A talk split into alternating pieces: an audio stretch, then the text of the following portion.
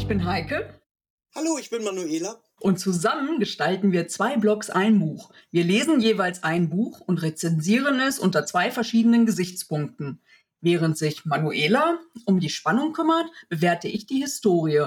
Aus der gelegentlichen Zusammenarbeit ist seit 2018 eine feste Facebook-Gruppe entstanden, die übers Jahr immer wieder Aktionen veranstaltet. Seit letztem Jahr wagen wir uns mit unseren Buchtipps auch in die Riege der Podcasts. Dieses Mal hört ihr schon zum dritten Mal, welche Buchtipps wir für euch haben. Die Auswahl fällt manchmal richtig schwer, weil wir so viele tolle Bücher gelesen haben. Außerdem wollen wir euch nicht stundenlang beanspruchen. Daher haben wir uns diesmal auf acht begrenzt. Diese drei Bücher sind mir aufgefallen. Frank Goldammer im Schatten der Wände, Stadt der Drachen von Robin Hobb und später von Stephen King.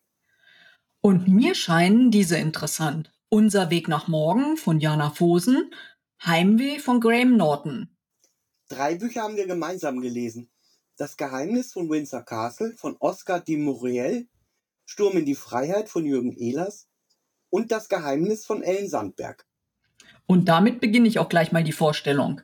Der Roman Das Geheimnis von Ellen Sandberg zeigt Zeitgeschichte und vor allem die Konsequenzen für die Überlebenden des Zweiten Weltkriegs.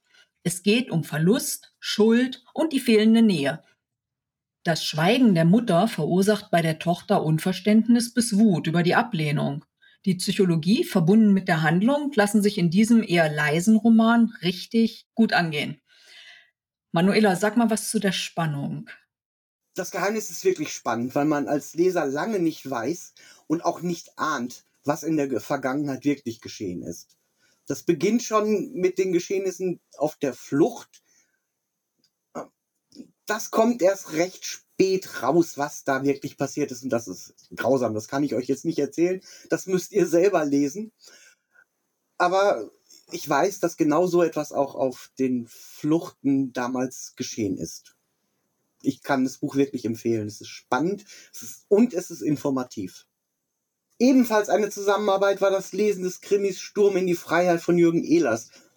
Als der junge U-Boot-Kommandant Wolf Littke in britische Kriegsgefangenschaft gerät, hat er die Wahl zwischen Exekution und einem Himmelfahrtskommando zur Ermordung Hitlers. Littke hat eigentlich keine Wahl. Die Chance zu sterben steht bei 100 Prozent, wenn er den Auftrag ablehnt und ist nur minimal geringer, wenn er ihn annimmt. Und doch will Wolf Littke diese minimale Chance, den Krieg vielleicht mit einem Schlag zu beenden, wahrnehmen. Die fiktiven Personen sind sehr realistisch dargestellt und das ist ähm, Jürgen Ehlers sehr gut gelungen. Heike, wie hast du den Roman empfunden? Du warst ja auch begeistert. Genau, bei Sturm in der Freiheit hat mich ebenfalls der Schreibstil beeindruckt. Also der treibt die Geschichte voran und man hat doch den Eindruck, man hat alles ausführlich erklärt bekommen. Dieses Zusammenspiel zwischen realen Personen und fiktiven war ebenfalls so, dass ich das überhaupt nicht richtig unterscheiden konnte, wer jetzt gelebt hat und wer nicht. Und wir haben ja auch alle von diesem Attentat von Schenk von Stauffenberg gehört. Aber Wolf Littke hatte ich vorher gar nicht so auf dem Schirm. Diese Nebenschauplätze rücken in diesem Krimi in den Vordergrund besser hätte man sich das überhaupt nicht ausdenken können, ne? so als Autor. Es ist also wirklich eine unbedingte Leseempfehlung. Manuela, was hast du sonst noch mitgebracht? Ich habe da noch äh, den neuen Roman von Frank Goldammer entdeckt. Der gehört ja eigentlich schon zu unserem Stammrepertoire und hat veröffentlicht jetzt demnächst im Schatten der Wände. Im Dezember 1989, als die Mauer gefallen ist, tritt der angehende Kriminalpolizist Tobias Falk den neu gegründeten Kriminaldauerdienst in Dresden an und wird vor große Herausforderungen gestellt. Drogenhandel, Prostitution, Mord auf offener Straße. Die Kriminalität im Osten hat sich drastisch verändert. Und da bin ich mal gespannt, wie er das jetzt umsetzt. Welche hast du noch, Heike? Na, ich bleib mal bei den historischen Romanen und fehle, empfehle euch Unser Weg nach Morgen von Jana Fosen. Also Jana Fosen greift in diesem zweiten historischen Roman erneut die Zeit im Dritten Reich auf. Während ihre Protagonistin aus der Gegenwart das Manuskript liest, erfährt der Leser die Geschichte von Lilo, Helen und Mathilda, die im Jahre 1937 beginnt. Unser Weg nach morgen ist also ein Roman auf zwei Zeitebenen, der einen intensiven Blick in die dunkelste Epoche der deutschen Geschichte erlaubt. Er erinnert an eine Zeit, in der freie Entscheidungen nicht möglich waren und vergleicht diese mit den Optionen von heute. Gleichzeitig hilft er, diese Zeit nicht zu vergessen. Der Roman, also er hat mich begeistert. Das notiere ich mir dann mal für die Wunschliste. Ich mag ja auch Geschichten, die auf zwei Zeitebenen spielen. Ich habe dann natürlich noch mal wieder einen Stephen King für euch und zwar später. Jamie Conklin wächst in Manhattan auf und wirkt wie ein ganz normaler neunjähriger Junge. Seinen Vater hat er nie kennengelernt, aber er steht seiner Mutter Tia, einer Literaturagentin, sehr nah. Die beiden haben ein Geheimnis. Jamie kann von klein auf die Geister Verstorbener sehen und sogar mit ihnen kommunizieren. Und sie müssen alle seine Fragen wahrheitsgemäß beantworten. Das ist ein Meisterwerk Stephen Kings. Er ist er ist ein wirklicher Meister der Erzählkunst und ich bin immer wieder hin und weg. Das muss einfach gelesen werden. Und es ist kein Horror. Es ist einfach nur wunderbar erzählt. Eine ganz tolle Geschichte. Wer das nicht liest, ist selber schuld. Du hast auch noch welche auf deiner Liste. Ja, aber den später notiere ich mir jetzt mal. Den musst du wirklich lesen, der ist ganz klasse. Genau, gemeinsam haben wir ja noch eins gelesen, ne? Also das Geheimnis von Windsor Castle von Oscar de Muriel. Ähm, ich bin ja ein Fan der ersten Stunde. Die Mischung aus viktorianischem Krimi und spooky Einlagen gefällt mir total gut. Vieles von diesem Paranormalen lässt sich ja im Nachhinein mit naturwissenschaftlichen Fakten erklären. Dass es sich nicht um echte Hexen handelt, war ja schon recht schnell klar. Trotzdem mochte ich die Passagen, in denen sie vorkamen, sehr. Mhm.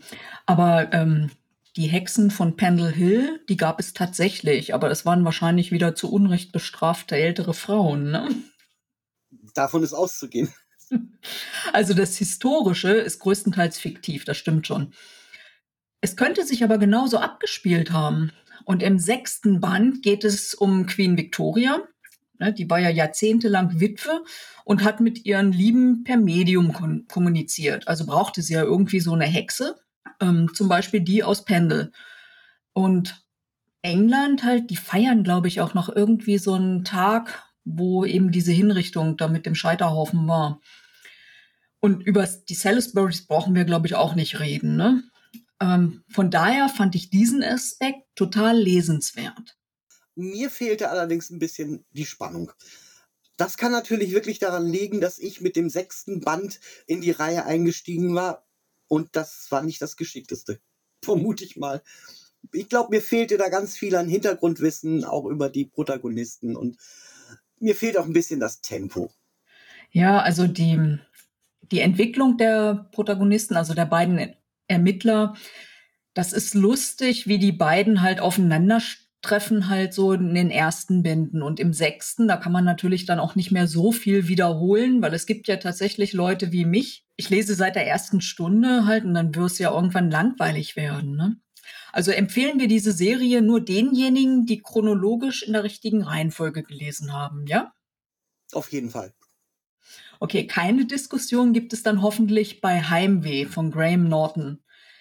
Er ist ja eigentlich Talkmaster im britischen Fernsehen und zum dritten Mal kann er jetzt also mit seiner Literatur begeistern. Und in diesem Roman geht es darum, 1987 ereignet sich ein folgenschwerer Unfall. Die kleine Gemeinschaft des Ortes Mullinmore, auf, also in, in Irland, wird dadurch ein bisschen gespalten. Sechs junge Leute fahren nach einem Besuch im Pub wieder heim, alle zusammen in einem Auto.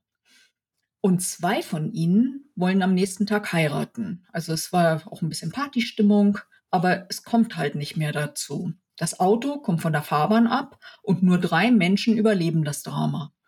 Einer von ihnen wird ein Leben im Rollstuhl verbringen. Und Connor Hayes, der wird beschuldigt, den Unfall verursacht zu haben. Nach dem Prozess verlässt er Irland und fängt erstmal in England halt ein neues Leben an. Seine Familie hört überhaupt nichts mehr von ihm.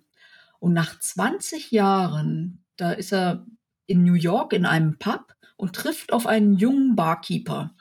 Und die beiden stellen fest, dass sie verwandt sind. Das ist nämlich sein Neffe. Und Graham Norton zeigt als Autor, dass er total komplexe Beziehungsdramen ganz fesselnd erzählen kann. Und auch in seinem dritten Familienroman geht es um ein irisches Schicksal. Das Erzähltempo ist gar nicht mal so hoch, aber die Story packt einen. Wendungen werden geschickt platziert, sodass die Neugier aufs Neue geweckt wird. Naja, aber ein Buch hast du noch vor dir liegen. Erzähl uns mal was darüber. Ich habe tatsächlich noch äh, eine ganze Reihe auf, auf dem Stapel, und zwar Robin Hood, die Regenwildnis-Saga. Ich habe die ersten beiden Bände Wächter der Drachen und die Stadt der Drachen schon verschlungen und freue mich auf den dritten Teil. Die Drachen sind auf der Suche nach einer neuen Heimat und dass das nicht so ganz einfach sein wird, kann man sicher denken. Viele Händler und, und Glücksritter wollen eigentlich die Schuppen der Drachen, die Knochen der Drachen, eigentlich alles, was was von Drachen gibt, äh, verwerten und jede Menge Geld damit verdienen. Also ist das auch eine Flucht.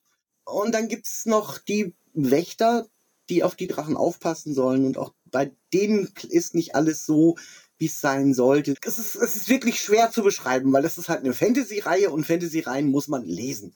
Da muss man sich reinfügen in die Welt. Und das schafft Robin Hood aber auf, auf beeindruckende Weise. Sie fesselt einen anders. Viele, vielen wird die Weitseher-Saga eine, äh, ein Begriff sein. Das habe ich noch nicht gelesen. Aber die Regenwildnis-Saga ist auf jeden Fall eine Empfehlung, auch für Einsteiger in die Fantasy-Welt. Das sind jetzt also acht total spannende Bücher. Und ich fand ja, ja die Hälfte davon auf jeden Fall großartig. Die habe ich ja gelesen. Und ähm, die sind jetzt auch schon alle veröffentlicht, nicht wahr? Also könnten unsere Hörer auch direkt loslesen. Ja, bis auf äh, den Goldammer, den neuen, sind eigentlich alle jetzt schon veröffentlicht. Aber äh, im Schatten der Wände kommt dann auch demnächst raus. Genau. Ich habe aber auch schon wieder in den Vorschauen geblättert und ein paar Notizen für unsere nächsten Empfehlungen gemacht. Okay, dann leg mal los. Ja, zum gemeinsamen Lesen eignen sich auf jeden Fall wieder im Schatten der Wände. Und wie wäre es mit etwas Skandinavischem? Fuchsmädchen von Maria Grund hört sich auch sehr interessant an. Ich liebe ja skandinavische Krimis. Ja, ich auch. Also, okay, kommt auf die Liste. Und ähm, ich habe auch schon ein bisschen geblättert. Und wie würdest du denn die Töchter der Speicherstadt von Anja Marschall finden? Das handelt vom Kaffeehandel im Kaiserreich bis in die 20er Jahre in Hamburg. Und nein, nicht die Tochter übernimmt nach tragischem Tod des Vaters das Unternehmen, sondern es ist ein ganz anderer familiärer Hintergrund. Anja Marschall beweist auch hier wieder eine tiefgehende Recherche und verpackt diese in einen tollen Erzählstil. Gerade hat sich übrigens ergeben, dass zu diesem Buch auch eine Blogtour gemacht wird. Ne? Beim, beim Piper Verlag wird das unterstützt. Ich bin dabei bei der Blogtour, tatsächlich. Und zwar werde ich über die Frauen in der Kaiserzeit schreiben. Ja, ist total wichtig, genau. Aber erstmal fahren wir jetzt hoffentlich nach Leipzig. Ja. Und dort bekommen wir wahrscheinlich noch mehr gute Tipps, ne? Da gehe ich von aus. Wir werden wieder wahrscheinlich wieder mit einer wahnsinnig langen Buchliste nach Hause kommen und hoffen, dass wir das alles irgendwie in das nächste Jahr gepackt kriegen, weil auch nach den Messen kommen ja immer noch neue Bücher. Das ist ja das Gemeine. Ja. Okay, das war jetzt wieder das dritte Buchgeplauder mit acht Buchtipps und drei, die eben noch nicht erschienen sind.